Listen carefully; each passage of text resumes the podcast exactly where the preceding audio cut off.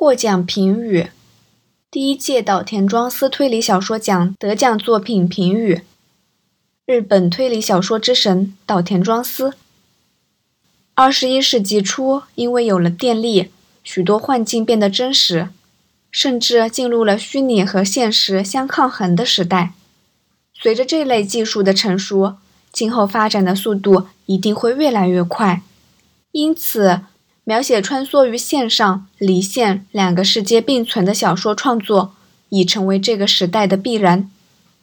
日本的小说界也出现越来越多这类的创作。考量近期内种种小说创作的发展，将会是一件有意义的工作。这是我最近的想法。这类的创作出现在本格推理小说，比出现在科幻小说早，是一件很有意思的事情。以日本的情况来说，这与科幻小说的衰退或许有关。然而，真正的原因在于本格推理小说在创作上必须不断追求欺骗读者的轨迹。虚拟现实这个构思本身，顾名思义，是使用电力复制出现实世界，接受实验的人处于这个虚拟的世界里，同时也像置身于现实之中。以完美的欺骗受试者为技术性目标，这样的技术经过一再研究，如今已逐渐成熟。创作者一定会发现，这种技术性的骗术也可以加以运用来欺骗读者。在日本，不会有写科幻小说的作家参加本格推理类型小说奖的比赛，因为这两种类型的小说有很明显的不同。可是，在台湾举办的这个比赛，放眼望去，来参赛的作品之中，很容易看到跨越类型的作品，这让我觉得很有趣，也相当乐见这样的情形。促成这种现象的原因，恐怕是购买市场规模不大与缺乏出版机会的缘故。身为日本人的我，认为能够将这两种类型的小说融合在一起。是相当难能而宝贵的。我认为这给了本格推理小说很大的机会，让本格推理能够延续命脉到二十一世纪之后的久远时代。本格推理小说的类型起源于《莫格尔街凶杀案》这部小说的创作宗旨，就是想同时结合当时流行的幻想恐怖鬼怪故事。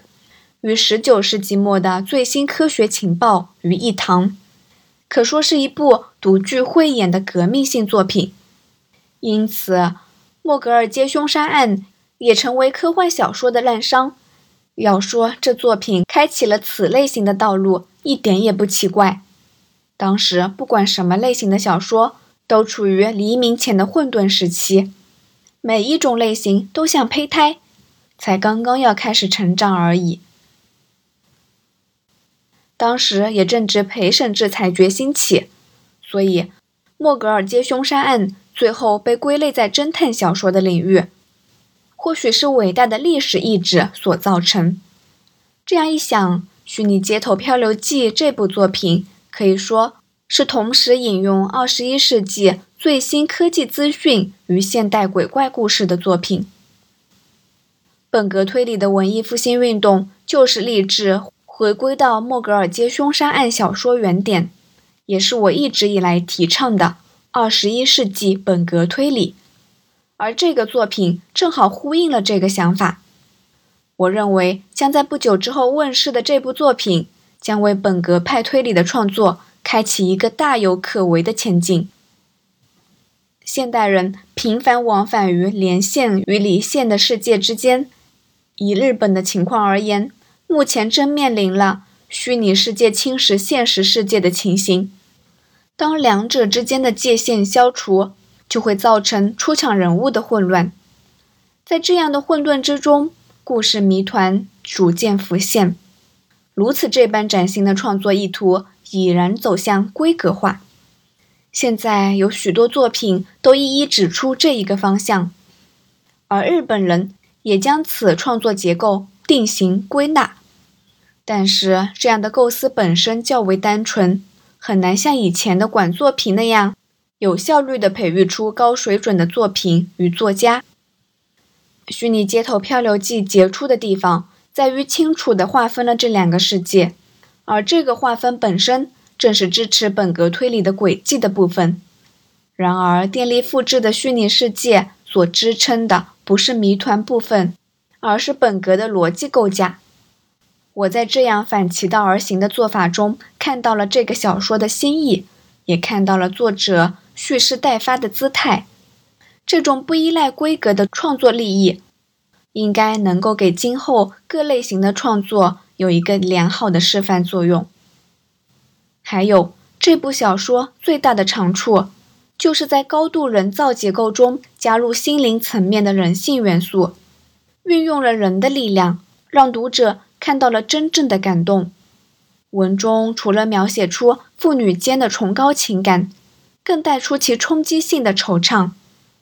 这样的手法是自然主义的写作方式，和以人工挂帅的二十一世纪本格推理在构思上并不相容。但是虚拟和真实交杂之中，让这个部分散发出最大的光芒，所展现出的情感张力令人啧啧称奇。这不是线上世界的要素外流到离线世界的固定模式。而是现实世界的感性给虚拟世界的强力一击。在这部作品中，我觉得我看到了人类这种生物拥有坚强意志的矜持与这个类型小说的未来。人性的感动总存在于自然主义的生成，以人造装置挂帅的小说则没有这种深度和悸动。这是非常日式的想法。然而。本作品轻易地碾碎了这个概念，令人激赏。这部小说入围本奖第一届的前三名，让我感到相当欣慰。